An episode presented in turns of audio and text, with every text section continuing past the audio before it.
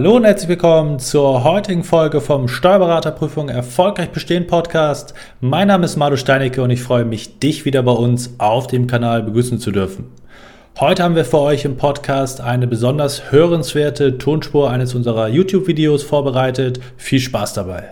Worauf es in der Steuerberaterprüfungsvorbereitung ankommt, möchte ich mit meinem heutigen Interviewgast Leni besprechen. Leni, herzlich willkommen, schön, dass du da bist. Ja, vielen Dank. Leni ist frisch gebackene Steuerberaterin, hat dieses Jahr das Examen, die mündliche Prüfung erfolgreich hinter sich gebracht. Wie ist das Gefühl gewesen, erfolgreich diesen Titel in der Hand zu halten? Ja, unvorstellbar schön, dass es endlich vorbei ist und mhm. dass es auch zum Erfolg geführt hat, auf jeden Fall. Da hört man schon so ein Stück weit Leidenszeit hinaus oder heraus aus der Aussage. Es war sicherlich eine sehr, sehr hart und anstrengende Zeit. Magst du uns so ein bisschen zunächst einmal mitnehmen in deinen beruflichen Werdegang, in deine Vorbildung? Ja, gerne. Also ich arbeite seit zehn Jahren jetzt in der Kanzlei, in der ich nach meiner Ausbildung angefangen habe, hier auch in Hamburg. Mhm. Habe dann berufsbegleitend BWL studiert mhm und mich dann angefangen auf die Steuerberaterprüfung vorzubereiten mhm. und bin im Erstversuch leider gescheitert mhm. und im zweiten Versuch hat es dann aber ja Gott sei Dank geklappt. Mhm. Ja, dazu auf jeden Fall nochmal herzlichen Glückwunsch. Die Steuerberaterprüfung zu bestehen ist ein ja, ganz besonderes Ereignis, eine super große Herausforderung. Da kannst du mächtig stolz drauf sein. Wenn du, hast gerade schon angesprochen, Erstversuch leider knapp nicht geschafft, jetzt im zweiten Versuch erfolgreich gewesen. Kannst du uns mal so ein bisschen erzählen, wie du dich beim ersten Versuch vorbereitet hast? Damit können wir gerne erstmal starten an der Stelle. Ja, im ersten Versuch habe ich sehr viele Klausuren geschrieben mhm. und hatte aber nie so das Gefühl für den Stoff und für mhm. den Umfang auch nicht mhm. so wirklich. Also primär habe ich wirklich Klausuren geschrieben und mich anhand der Klausuren vorbereitet auch, aber die gar nicht so intensiv nachbereitet, wie ich das jetzt im Zweitversuch gemacht habe. Mhm, du hast schon angesprochen, der Unterschied zum Zweitversuch, unter anderem Klausuren-Nachbereitung, da legen wir natürlich bekanntermaßen sehr, sehr viel Wert drauf. Gibt es da noch ja. mehr Aspekte im Zweitversuch, äh, wo du sagst, das hast du anders gemacht, das waren entscheidende Hebel neben der Klausurnachbereitung? Auf jeden Fall. Also mir war schon klar, dass ich nicht die gleichen Fehler nochmal machen möchte, die ich im ersten Versuch gemacht habe. Also dass mhm. irgendwas passieren muss mhm. und ich nicht genau wieder das gleiche mache. Mhm. Also ein wichtiger Punkt war mir auch die Motivation. Mhm. Also ich hatte ja schon eine lange Lernzeit im mhm. Erstversuch vor mir und wollte oder ich konnte auch einfach dann irgendwann nicht mehr so mhm. richtig motiviert die ganze Sache angehen. Und mir war klar, ich stehe da irgendwie alleine davor vor dem mhm. Zweitversuch und ich brauchte Unterstützung, mhm. auch was einen Lernplan angeht. Mhm. Wollte ich mich bestmöglich vorbereiten und ich wollte auch den Umfang besser einschätzen können. Mhm. Also ist- und Soll-Zustand irgendwie vom Stoff her erkennen. Mhm. Und das war im Zweitversuch durch die ESH-Vorbereitung auf jeden Fall gegeben. Ja. Ich hatte von Anfang an rechtzeitig einen guten Lernplan mhm. und ich hatte ein viel besseres Gefühl von Anfang an auch, mhm. was den Umfang von dem Stoff angeht. Mhm. Und habe natürlich auch Klausuren geschrieben, auch mhm. viele. Aber ich habe die ganz intensiv nachbereitet mhm. und das hat am Ende, glaube ich, auch den entscheidenden Vorteil gebracht. Ja, das hört sich auf jeden Fall gut an. Das sind auch ganz essentielle Punkte, die wir natürlich auch immer unseren Kunden mit an die Hand geben. Den ersten Punkt, den du genannt hast, diesen Gesamtüberblick über die Themen einmal zu bekommen. Auf was kommt es alles an und das Ganze natürlich dann strukturiert zu parzellieren, wie man so schön sagt, in kleine Häppchen zu packen, Schwerpunkte zu setzen. Das ist ein großer Hebel, wo man sich im Erstversuch alleine oder nur mit herkömmlichen Anbietern häufig schwer tut, diesen Überblick zu bekommen oder zu behalten, oder? Auf jeden Fall. Genau, das ist ein ganz, wichtiger, ganz wichtiges Thema, natürlich eben auch motiviert zu bleiben. Ähm, es war trotzdem sicherlich nicht immer leicht. Auch da gehört natürlich viel Arbeit dazu. Wie war es sozusagen, das durchzuziehen? Du hast angesprochen, so eine lange Zeit von dem Beginn der ersten Vorbereitung bis jetzt das Examen erfolgreich im Kasten war sozusagen.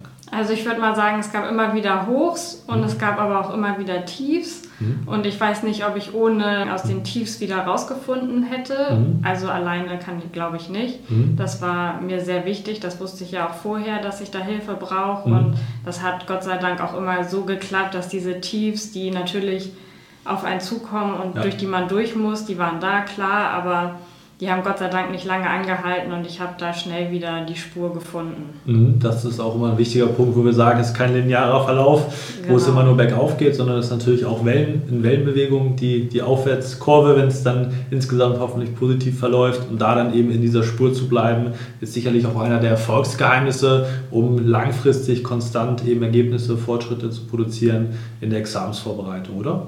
Auf jeden Fall. Also wenn man so ein Tief hat und man muss sich vielleicht auch einfach mal ausjammern über das, was einen jetzt gerade so belastet und dann hilft es nicht weiter, wenn dann jemand sagt, so komm, jetzt musst du durch und es bald geschafft, sondern da braucht man dann konkrete Vorschläge, wie man aus diesem Loch wieder rauskommt und das ähm, hat dieses Jahr auf jeden Fall besser geklappt in der Umsetzung. Mhm. Magst du vielleicht noch mal so ein bisschen äh, konkreter fassen, was im ersten Versuch sozusagen die konkreten äh, Baustellen waren, womit du vielleicht überfordert warst, was konkret dazu geführt hat, dass du eben nicht final das äh, da schaffen konntest?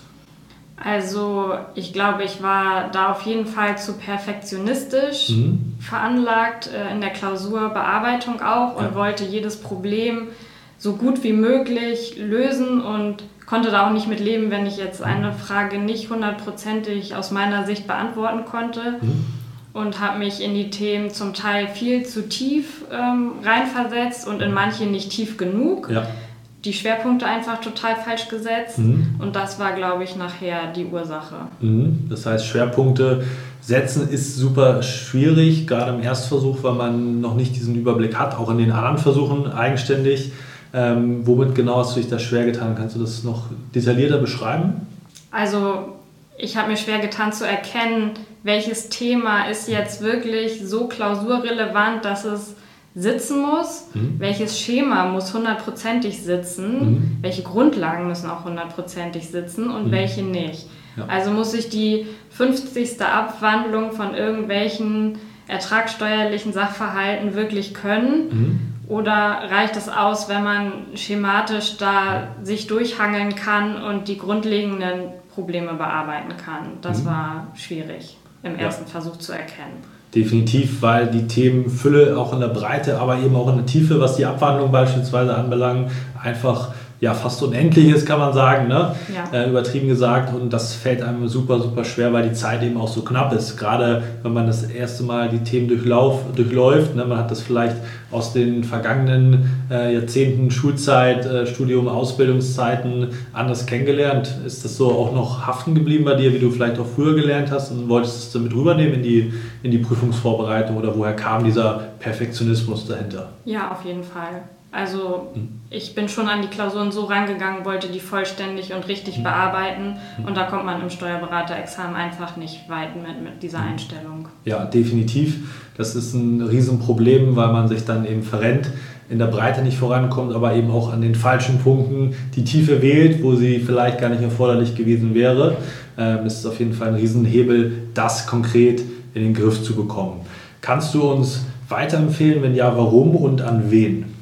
Ich kann euch auf jeden Fall weiterempfehlen, das habe ich auch schon gemacht. In unserer Kanzlei habe ich die ESH schon erfolgreich vermitteln können und das würde ich auch weiterhin so machen, mhm. weil es einfach ein Riesenunterschied ist zu den Anbietern, die sonst im Markt ist mhm. und man sich einfach von A bis Z rundum betreut fühlt und egal mit welchen Problemen man kämpft in der Vorbereitung, welches ja auch wirklich total individuell ist und bei jedem anders und jeder hat einen anderen Stand, mit dem man in die Examensvorbereitung geht. Das kann der Standardanbieter jetzt, sag ich mal, einfach gar nicht auffangen. Und deshalb würde ich die ESH auf jeden Fall immer weiterempfehlen. Ja, wunderbar. Das hören wir natürlich immer gerne. Kannst du vielleicht nochmal konkret ein, zwei Punkte benennen, wo der konkrete Unterschied ist zwischen den herkömmlichen Anbietern und unserer Vorgehensweise? Du hast schon ein paar Punkte angesprochen. Magst du da vielleicht noch ein, zwei Aspekte vertiefend erwähnen?